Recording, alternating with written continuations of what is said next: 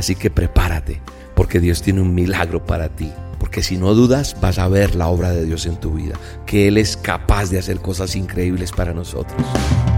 La dosis diaria con William Arana. Para que juntos comencemos a vivir.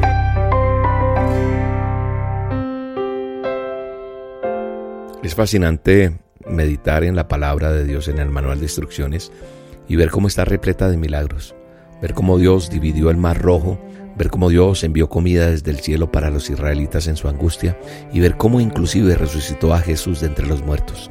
Y hablando de Jesús, pues también pensar en todos los milagros que hizo en su tiempo. Sanó a ciegos, a cojos, convirtió el agua en vino, trajo de vuelta a la vida a personas que se creían estaban muertas. Yo no sé si usted de pronto ha llegado a pensar como yo de poder haber sido protagonista en carne propia de lo que hizo Jesús, de lo que hizo Dios en la Biblia, cómo dividió el mar rojo en dos. Me imagino uno pasando por en medio de ese mar, mirando al lado y lado peces y el agua al lado y lado, pero los pies atravesando sin mojarnos absolutamente nada. Entonces cuando uno piensa eso dice, uff, yo hubiera experimentado esos milagros, nunca voy a dudar o nunca dudaría de lo que dice la palabra. Pero justamente fue lo que le sucedió a muchos. Aunque vieron y experimentaron tales cosas fantásticas, dudaron igualmente. Por eso la Biblia en el manual dice en el Salmo 106, 13, pero al poco tiempo se olvidaron de tus hechos y no esperaron a conocer los planes que tenías.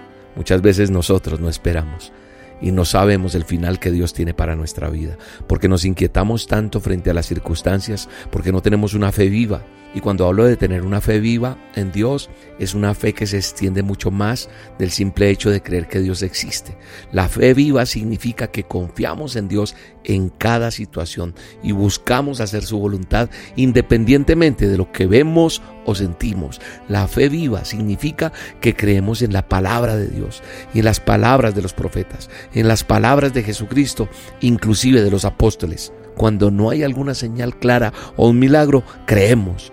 Por último, quiero decirte, la fe es obediencia, incluso cuando no entendemos todo. Si realmente creemos en Dios, si realmente dices que crees en Dios, tienes que entrar en esa perfecta unidad con su palabra. Porque cuando la palabra de Dios dice, por nada estéis afanosos, no debemos ponernos a pensar y a preocuparnos por nuestra economía, por lo imposible o por lo desesperada que pueda parecer tu situación.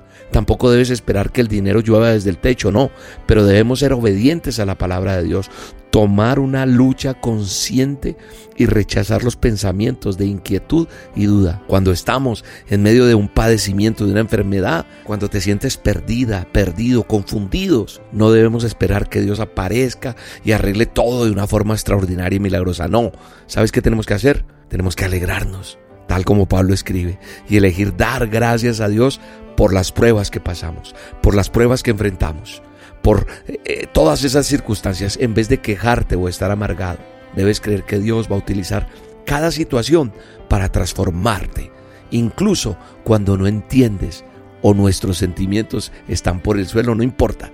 Vamos a creer lo que Dios va a tener, porque como resultado de esa fe y obediencia a Dios es que nos volvemos inquebrantables, porque confiamos en Él y buscamos hacer su voluntad. Y es por esto que Él es capaz de hacer cosas increíbles para nosotros. Y entonces la palabra que está en Josué 3.5 se vuelve real para ti o para mí. Dice, prepárense para presentarse ante Dios. Mañana Dios hará un milagro entre nosotros.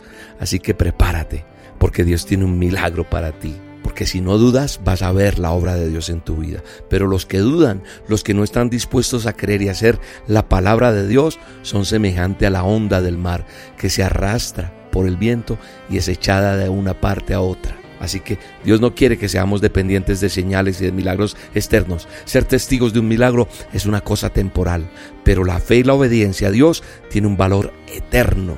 Entonces, vamos a salir adelante. Porque la palabra de Dios dice, sin fe es imposible agradar a Dios, porque es necesario que el que se acerca a Dios crea que le hay y que es galardonador de los que le buscan. Hebreos 11:6.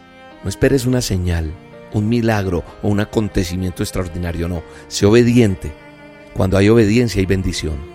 Cuando hay firmeza, cuando hay una fe inquebrantable, Dios respalda. La Biblia dice en Malaquías 3:10, trae todos los diezmos al alfolí y haya alimento en mi casa. Y probadme ahora en esto, dice Jehová de los ejércitos, si no os abriré las ventanas de los cielos y derramaré sobre vosotros bendición hasta que sobreabunde.